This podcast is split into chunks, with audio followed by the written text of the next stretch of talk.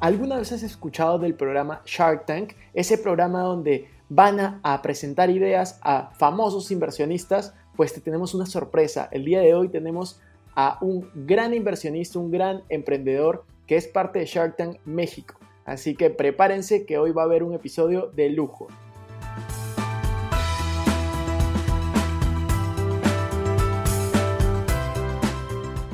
Hola amigos, ¿cómo están? Bienvenidos a un nuevo episodio de Invertir Joven. Mi nombre es Cristian Arens y les doy la bienvenida. Este podcast tiene como objetivo principal darte las mejores herramientas y los mejores tips para que aprendas a manejar mejor tu dinero. Aquí creemos en la importancia de la educación financiera como medio para alcanzar tus metas y tus sueños. Recuerda que en este programa siempre hablamos de inversiones, finanzas personales y de emprendimiento. La frase de este podcast es el dinero es un excelente esclavo, pero un pésimo amo. Aquí van a aprender a hacer que el dinero trabaje para ti, para que tú puedas tener más tiempo de hacer las cosas que realmente te gustan y te apasionan. El día de hoy, como les mencionaba, tenemos un invitado muy especial, el gran Marcus Dantus, que es un Shark de México y fundador de Startup México. Creo que es el invitado perfecto para este podcast porque aquí hablamos de emprendimiento e inversiones. Así que por favor acompáñenme a darle una gran bienvenida en los comentarios o compartiendo este podcast Hola Marcus, bienvenido a un nuevo episodio de Invertir Joven. Estamos muy felices y muy emocionados de tenerte el día de hoy. Ya te presentamos como el fundador de Startup México. De hecho, pensamos que eres la persona perfecta para estar aquí, no solamente porque tú tienes una gran trayectoria como inversionista, sino sobre todo tienes una gran trayectoria como emprendedor. Entonces, combinas realmente eh, las dos cosas que más hablamos en este podcast. Y pues bueno, ¿quién mejor que tú para comentarnos un poco de ti. He visto que en casi todas las presentaciones hoy en día te presentan como el Shark de México por el programa en el cual estás de Shark Tank México y quería preguntarte, ¿esa es la mejor forma de, presentarte o cómo, cómo te gustaría que, que, te presenten en los programas? Sin duda alguna, Cristian, el aparecer en Shark Tank me ha dado mucha popularidad, pero para nada considero eso como lo más importante que hago, ¿no? Estoy muy orgulloso de Startup México y de Dux Capital y de otras iniciativas que hemos logrado, este, pero entiendo que la gente me conoce más por la tele, ¿no? De hecho, de hecho que sí. Y tú sabes, he estado haciendo mi tarea, he estado revisando algunos videos, algunas entrevistas que has dado. De hecho, vi una charla que diste hace un par de años acerca de la innovación. No me acuerdo en qué lugar, pero era una plataforma y había muchas personas alrededor. Me pareció muy buena. Los ejemplos que diste me gustaron bastante y me identifiqué mucho con tu historia.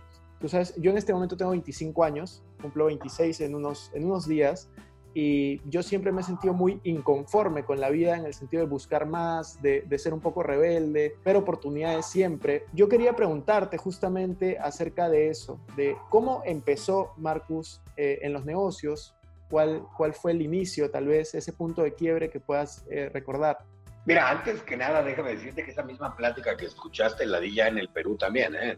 en UTEC, hace un par de años.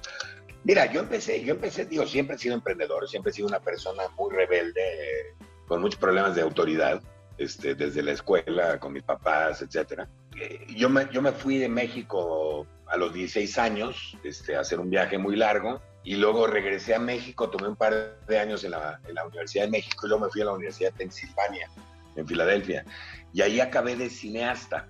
Y yo quería hacer cine, pero el cine era realmente una cosa muy, eh, muy mala en ese entonces, en esa época en México. Era quizá la peor época del cine de México. Eh, entonces traté de hacer publicidad, traté de hacer video, traté de hacer algunas otras cosas. Y fue sin querer que un amigo mío me enseñó internet, su hermano me enseñó cómo hacer páginas de internet. E hice mi primera página de internet, que por muchos azares del destino se acabó convirtiendo en México.com. Este, y fue mi primer negocio de internet donde hubo venture capital, donde entendí cómo está el ecosistema de emprendimiento y me gustó mucho. De hecho, y justo ahora que mencionas lo de UTEC Ventures, bueno, UTEC, la universidad, hace poco tuvimos una entrevista con, con el director de UTEC Ventures en este podcast, que es José Deustua. Fue bastante, bastante entretenido. Y hablando de tu historia emprendiendo, de hecho, yo siempre veo, siempre veo que, las personas a mí me preguntan, por ejemplo, ¿qué debería estudiar? Quiero ser emprendedor. Y a mí me parece súper divertido, por un lado, y anecdótico, el, todo el tema de cómo tú comenzaste en la carrera de cine y terminaste emprendiendo. Entonces, ¿Qué consejo por ahí o qué palabras les podrías dar a las personas que te preguntan qué debería estudiar, quiero ser emprendedor, que seguramente son varias?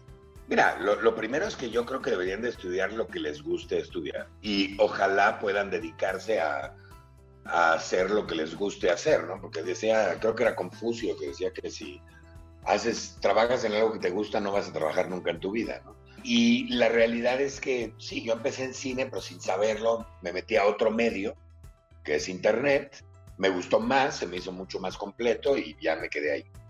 Lo, que sí es, no he parado de estudiar. Yo salí de la universidad hace ya, híjole, 30, 32 años, 31 años, y la realidad es que sigo estudiando y sigo preparándome y sigo aprendiendo de lo que me gusta y cuando yo quiero, ¿no? Y esa es una gran ventaja. Hay ciertas habilidades que creo que tiene que tener un emprendedor, como por ejemplo entender finanzas, ¿no? O sea, al final de cuentas estás haciendo un negocio y necesitas saber cuánto es. Pero son dos o tres cosas de finanzas. ¿Cuál es tu estado de resultados? ¿Cuál es tu flujo de caja? Entender tus estados financieros, ese tipo de cosas. Siento que deberían de saber de innovación, que tienen que saber de marketing. Hay una serie de habilidades que tienes que tener pero las puedes tomar por tu cuenta o puedes acabar una carrera universitaria y luego tomarlas por tu cuenta. De todas maneras, yo creo que eso que mencionas para mí es clave, el aprendizaje continuo. Eh, muchas personas sienten que cuando acaban la universidad tal vez se acaba el aprendizaje y yo creo que los emprendedores al final no, nos caracterizamos por lo contrario. Yo por lo menos cuando acabé la universidad sentí que comencé a aprender más, tuve más tiempo para leer libros, para ir a conferencias. Sin duda, sin duda. cuando se acaba la universidad es cuando empieza aprendizaje. Y si te fue bien en la universidad, nuestros sistemas educativos, lo que te van a enseñar durante todo el periodo de la escuela, inclusive en la universidad, es cómo investigar, qué hacer con esas investigaciones. Más ahora que los jóvenes ya cualquiera tiene en su teléfono cualquier tipo de información, ¿no? Entonces, no es tanto que la universidad acabes de estudiar, sino más bien acabas de estudiar forzosamente y ahora sí empieza el aprendizaje real. Tal cual, yo, yo opino 100% igual. De hecho, yo lo que incito mucho a las personas jóvenes que nos ven, que es la, la mayoría, eh, los incito mucho a educarse por su cuenta y cambiar, porque hoy en día la sociedad nos lleva y cada uno decide, yo creo, enfocarnos en entretenimiento, ¿no? ¿Cuántas horas le dedicas de tu día al entretenimiento y cuántas le puedes dedicar a la educación o a la información, ¿no? A formarte. Yo veía mucho, Marcus, en las entrevistas que, te preguntaban, eh, quién fue tu principal mentor, quién fue tu principal inspiración, y en, y en todas en realidad respondías que era, que era tu abuelo, ¿no? Que fue una, una gran imagen para ti. Entonces yo quería preguntarte, ¿qué es lo que más admirabas de tu abuelo? Que nos cuentes un poquito de esa primera imagen que tuviste. Bueno, mira, mi abuelo, en primer lugar, tuvimos, yo fui su primer nieto, ¿no? entonces tuvimos una, muy, una relación muy especial. En segundo lugar, él era una persona que llegó a México con nada, él, él venía de Bielorrusia, y cuando llegó a México pues no tenía nada, él era electricista y puso las luces en el periférico en México, ¿no? Tuvo una vida muy completa, fue una persona muy admirada, una persona dura, este, muy endurecido, pero, pero más que todo esto y más que la admiración que yo sentía por él y todo, también por ser mi abuelo, la realidad es que mm, él era una persona que me enseñó muchas cosas, muchos detallitos de cosas, ¿no? Cuando tenía oportunidad me enseñaba algo importante. Te voy a dar un ejemplo muy burdo, pero él, se dio cuenta que yo jugaba póker con mis amigos cuando tenía 12 o 13 años. Y un día me invitó a jugar póker con él y me bajó todo mi dinero. O sea, haciéndome un par de trucos que pues yo no sabía. Y, este, y no me lo regresó. O sea, se quedó con mi dinero. Me dijo, bueno, ¿para qué aprende? Y eso me sirvió mucho para aprender que si te metes con un titán en póker, vas a perder, ¿no? Este, o sea, de ese tipo de enseñanzas en muchas cosas, como poner precios, como eh, manejar el, costo de recuperación de un artículo que vendes, este, cómo estar vendiendo todo el tiempo. Muchas cosas las aprendí de él y muchas cosas no. ¿eh? También aprendí de él cosas que no debo hacer. Claro. De hecho, ¿cuál, ¿cuál consideras un punto que hayas aprendido que no deberías hacer, que tú decidiste cambiar? Bueno, él, él por ejemplo, era una persona que no trataba muy bien a, muchas gentes, ¿no? Era muy duro. Este, yo no. Yo, yo, yo soy digo, me gustaría pensar que soy lo contrario. A veces seguramente me sale alguna cosa, pero no sé, o sea, es, simplemente eh, hay, cosas, digo, nadie es perfecto. Tú sabes que eso que dices a mí me parece clave, Marcus, porque a mí me pasa, por ejemplo, de que hay personas que muchas veces ven a alguien que admiran, imagínate, te ven a ti y, te admiran porque eres eh, un tiburón de, de, Shark Tank México, eh, o pueden ver a otra persona, a un futbolista, por ejemplo. A mí me pasa muy seguido, ves un futbolista y lo admiras y casi que quieres imitar todo lo que hace. Y hay algo que se llama efecto halo y que es no necesariamente porque una persona sea buena en algo, es buena en todo. Entonces yo sí creo que es clave poder discernir y aprender las cosas buenas de otras personas, pero también saber que no son perfectas, que no somos perfectas y, poder ir aprendiendo también lo que no quiere ser de cada persona. ¿no? no, sin lugar a dudas. Y además hay, hay personas de las que pensarías que no vas a aprender nada y acabas aprendiendo también de ellos. ¿no? Todos también tienen algo que enseñarte. Tal cual, todos tenemos, creo, algo que enseñar y algo que aprender de la persona que nos rodea. Ahora llega la pregunta que muchos han esperado. Yo ahí puse en alguno de mis grupos que me pasen preguntas y esta es la que más se repetía. Estaba guardándola ahí a la mitad y es, ¿cómo es que Marcus llega a Shark Tank? O mejor dicho, ¿cómo es que Shark Tank llega a Marcus? No sé cuál pasó primero. Así que si nos puedes contar. a mí me habló una vez la productora de Shark Tank y me invitó al programa y la verdad es que yo no estaba muy seguro de salir en el programa. El programa, hay muchas personas dentro del el ecosistema emprendedor que lo critica, ¿no? Porque no es real y porque es entretenimiento. Y, la, realidad es que, digo, en primer lugar sí es real. Claro que es entretenimiento y lo hace más dramático. Pero cuando me puse a pensar realmente, lo que, lo que vi es que es una cosa que promueve la cultura emprendedora y quería yo ser parte de eso y por eso me uní. Me parece genial. Y justamente esa parte, estuve viendo algunos videos acerca de lo que tú decías de Shark Tank, si es real, no es real. Hay una pregunta que también me hacían y es, ¿qué pasa luego que cierran un trato? Porque muchos dicen, sí, no es real, cierran el trato y nunca más se vuelven a ver. Eh, cuéntanos un poco qué es lo que pasa después de que cierran un trato. Mira, pasa lo que pasa con cualquier empresa que va a ver a cualquier fondo de inversión. O sea, la primera junta, que es la que nosotros tenemos en vivo en el programa, básicamente le dice, sabes que me interesa, y de hecho estás comprometido a invertir si lo que te dijo es real, ¿no? Y si, y si realmente quieren la inversión. Pero muchos chavos van a la televisión porque quieren salir en la televisión. Y hay muchos otros que te dicen cosas que son exageradas o no son del todo real. Y cuando haces el due diligence, te das cuenta que no puedes invertir. O, digo, inclusive a mí ya me pasó con unos que no tenían ni siquiera empresa. Este, entonces tuvimos que crear la empresa y etcétera. Claro, y justamente alineado con lo que mencionas de crear la empresa, ¿cómo hacemos de que Marcus Dantus invierta en nuestra startup? Tenemos una startup, ¿cuál sería la mejor forma de hacer que, tú inviertas en ella? Normalmente yo me fijo en tres cosas. Lo primero que me fijo es que la, la, persona que me está presentando resuelva un problema, un problema real. Mientras más gente tenga el problema, pues obviamente más grande es la oportunidad. Lo segundo que me, que me fijo es que lo resuelvan de una manera diferenciada, es decir, que no hagan que su solución no sea igual a los de los demás, porque si no tienes una ventaja competitiva clara, vas a acabar compitiendo por precio o por marketing y pues te van a comer, ¿no? Y la tercera cosa que me fijo es en el equipo. Me fijo mucho en el equipo, en muchas cosas. Me fijo en que sean éticos, en que sean gente que tengan eh, dentro del equipo son multidisciplinarios, ¿no? no que no sean tres ingenieros mecatrónicos. Me fijo en que escuchen, por ejemplo, lo que les dices, porque además, mucho más importante quizá que el dinero que inviertes es tus contactos, tu experiencia, este tipo de cosas. Y, y si no van a aprovechar eso, pues probablemente van a aprovechar mucho menos de ti de lo que deberían.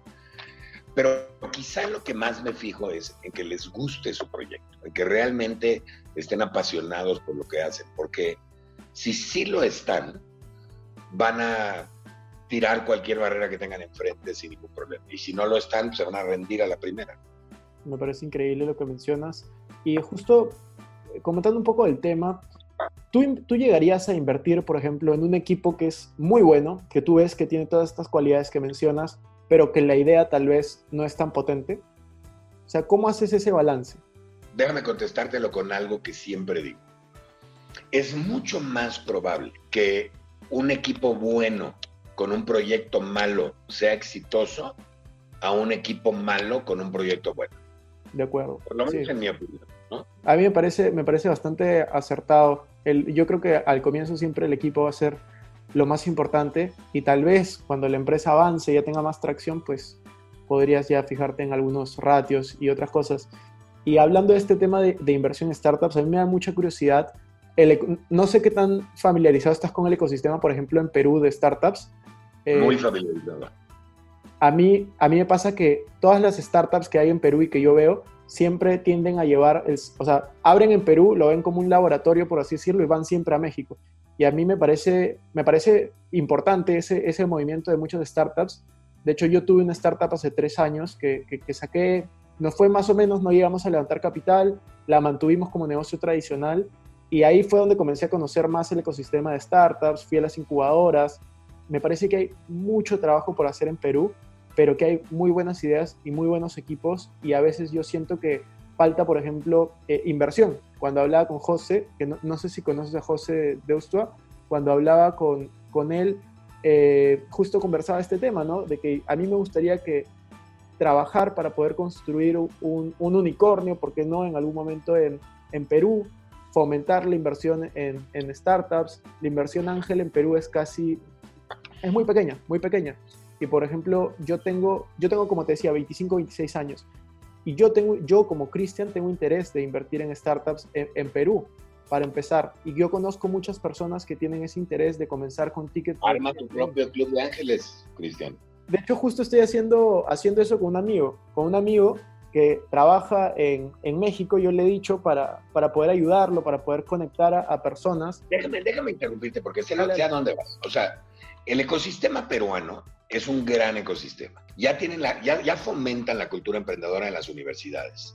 Desgraciadamente no todas las universidades eh, tienen buenos programas de emprendimiento, porque en muchos casos los programas de emprendimiento que tienen pues los, los lideran profesores que nunca han sido emprendedores. Entonces, si bien te pueden dar la parte teórica, pues la parte práctica, que es la parte realmente importante, no te la dan.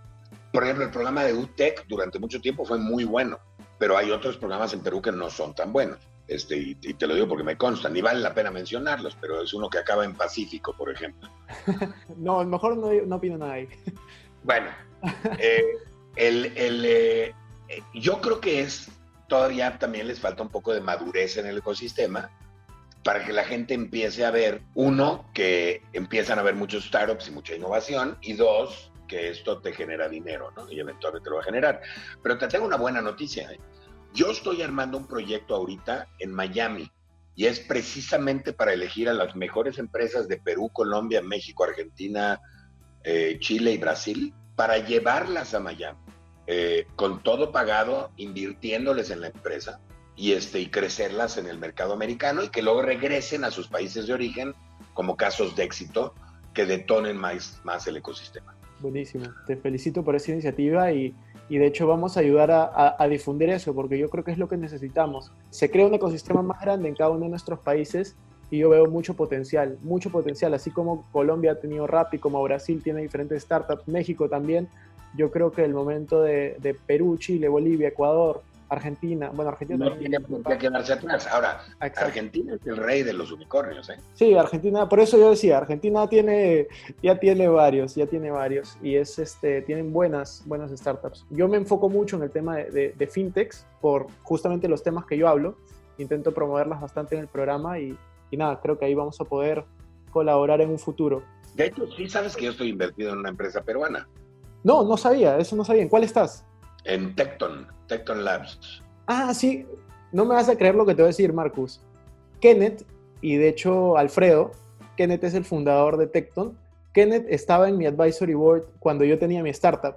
Mi startup era, se llamaba, bueno, se llama Manos, eh, una plataforma de servicios de limpieza, eh, y Kenneth estaba en mi advisory, y Alfredo también venía de vez en cuando, entonces este, los conozco muy bien. Mira, Kenneth, por ejemplo, es un gran personaje es un poco más tímido que yo, pero pues podría ser un, personaje importante dentro del ecosistema de emprendedores de Perú, ¿no?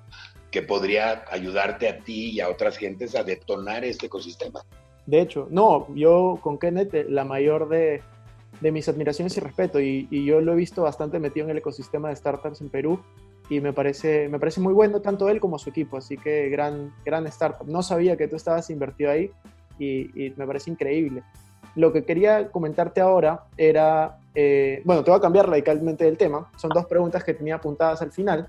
está súper interesante la, conversación y creo que, que, de ahí vamos a conversar un poco más del tema, pero yo te quería preguntar un poco eh, lo que las personas querían saber y es el tema de, de Shark Tank. Tú lo mencionaste al inicio de, de esta entrevista, de esta conversación, pero ¿qué tanto consideras que ha influido realmente Shark Tank en, en ti, Marcus? O sea, ¿hay un Marcus antes y después de, de, de, Shark Tank respecto a las inversiones, respecto a los negocios? No, no hay un Marcus antes y después de Shark Tank, pero sí, por supuesto, ha tenido una influencia importante y me ha, me ha hecho una persona más popular, eh, con lo cual me ha abierto puertas que tenía antes cerradas, ¿no?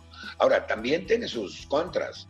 Ahora tienes que ser una persona mucho más cuidada, este, porque la gente sabe quién eres y te conoce y te ven ¿no? Claro. Te tienes que portar mejor. Tienes que cuidar, cuidar tus palabras, cuidar lo que haces. Imagínate, imagínate. Fíjate que hace poquito me hicieron una entrevista en un podcast así parecido a este, este, y, y dije una tontería también por cansado, y no tienes ya las repercusiones que tuvo. Me tuve que disculpar con medio mundo. ¿no? Bueno, esperemos que, que, que, eso, eso pasa al final, ¿no? Yo creo que hay un amigo que siempre dice, eh, no eres monedita de oro para gustarle a todo el mundo y si es que nadie te critica es porque no estás haciendo la suficiente bulla. No, no, no, no, estoy de acuerdo, que a mucha gente no le caigo bien, pero eso no es mi problema, mi problema es que sí dije algo que no debía haber dicho. Ah, bueno, ahí sí no, no sé qué fue, pero, pero bueno, esas cosas pasan. No, ni vas a, ni vas a saber. está bien, está bien, vamos a manejarlo así mejor.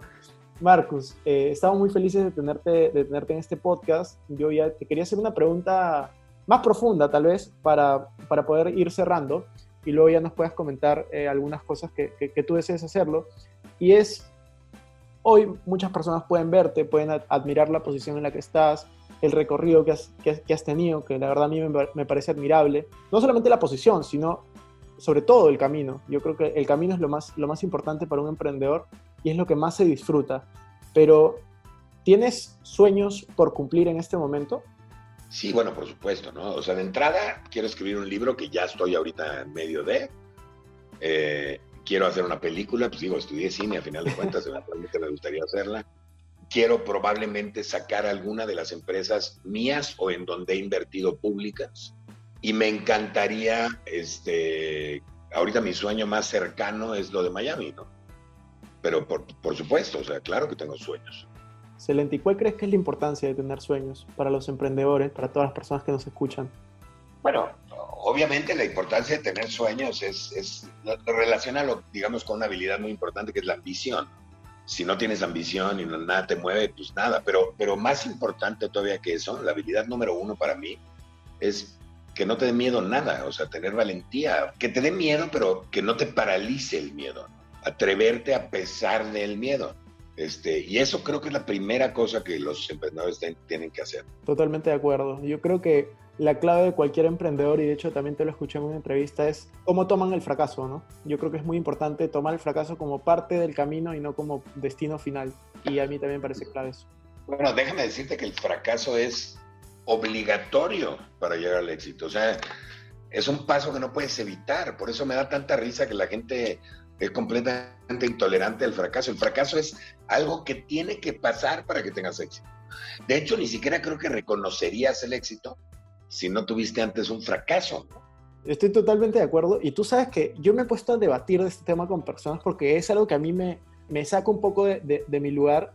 Porque yo sí creo que, por ejemplo, este tema de intolerancia al fracaso es algo que te enseñan cuando eres niño. O sea, ya sea en la familia, en el colegio, yo siento que eh, es algo que te van enseñando. No sacas malas calificaciones si no te dicen tranquilo, aprende, está bien, es, es tu camino, sino eh, estás castigado o está mal o eh, vas a jalar este bimestre, es reprobar. Jalar en, en Perú es reprobar. Y, y, son temas así que yo creo que si es que orientáramos todo desde un punto de vista de aprender, pues la educación sería muchísimo mejor, pero lamentablemente hoy en día creo que hay mucha educación que se basa más hay en mucha, reprobar todo esto que estás platicando es muy importante. Hay muchas áreas de oportunidad en la educación, hay muchas áreas de oportunidad en muchas cosas. Y eso es precisamente lo que los emprendedores deberían estar aprovechando. Tal cual. De hecho, si es que en la escuela y en la universidad enseñaran de finanzas personales, de inversiones, yo no estaría aquí. Así que estamos felices de aprovechar esas, esas oportunidades, intentando que, que mejoremos. Y la última pregunta que, que, que te tengo en realidad dado que este podcast se llama Invertir Joven, tenemos que hacer esta pregunta y es, eh, ¿cómo Marcus administra su dinero o cómo podrías eh, recomendar a los jóvenes que, que, administren su dinero? Bueno, son dos temas muy diferentes, invertir y administrar, ¿no? Este, a ver, yo, yo, por supuesto, siempre tienes que tener una cultura de ahorro y siempre tienes que guardar dinero porque nunca sabes lo que va a pasar. Qué mejor ejemplo que el COVID, ¿no? Este, ¿quién, ¿Quién esperaba esto? Este, y entonces, pues la gente que no tenía ahorros, obviamente se la pasó muy mal. La gente que vive al día, pues imagínate, ¿no? Una cosa es que tú estés encerrado, pero puedas ver Netflix y pedir eh, a la tienda de la esquina tu comida. Y otra cosa es que estés, no puedas estar encerrado, porque si estás encerrado no tienes que comer ni, ni, ni luz, ni agua, ni nada, ¿no? Entonces, yo creo que una, el fomento a la cultura de ahorro es muy importante. Ahora, a mí me gusta eh, emprender y por ende entiendo la importancia que tiene el emprendimiento en una economía y creo que puedo ayudar a algunas personas eh, con sus empresas ¿no? y con el crecimiento de sus empresas. Y por eso he decidido invertir en startups. Y lo que les puedo recomendar de la inversión de startups es primero, pues no inviertan todo su dinero, inviertan una parte, definan si quieren el 20%, el 30% invertirle, pero no más.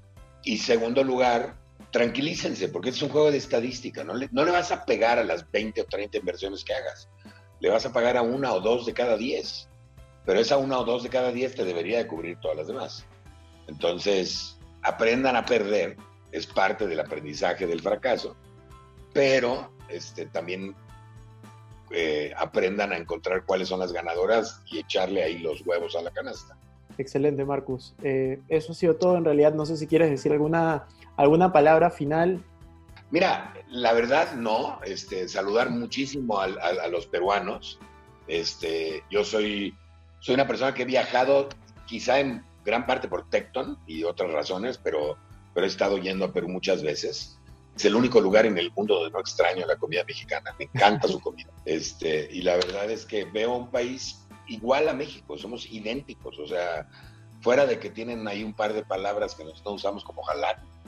Este, y una vez, una vez me pasó en una conferencia que hablé de cachar un gato, porque yo no sabía que era coger un gato, pero me hizo cachar. Este, y todo el mundo se quedó callado y quedé en ridículo, pero somos culturas muy afines que deberíamos de aprender a colaborar entre nosotros como latinoamericanos y entender que cuando un latinoamericano tiene éxito, pues todos tienen éxito, o sea, de alguna u otra manera, de manera indirecta, ¿no? Y por mientras, pues nada más mandarles un saludo, cuídense, todavía no salimos de esto y todavía va a haber un rebote, así que aguas, este, pero sigan adelante. La verdad es que con todo lo malo que trae una crisis, también trae cosas buenas, porque trae oportunidades nuevas y problemas nuevos en donde los emprendedores pueden realmente aprovecharlo. Excelente, Marcus. Muchas gracias.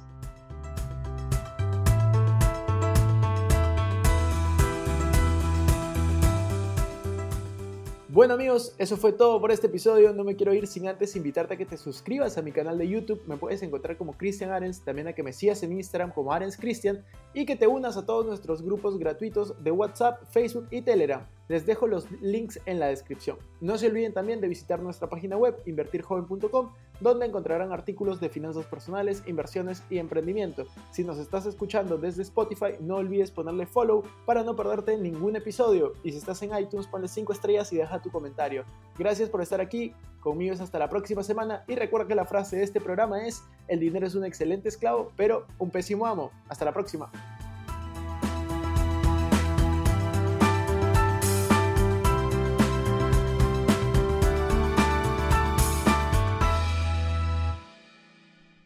Este es un podcast producido por Explora.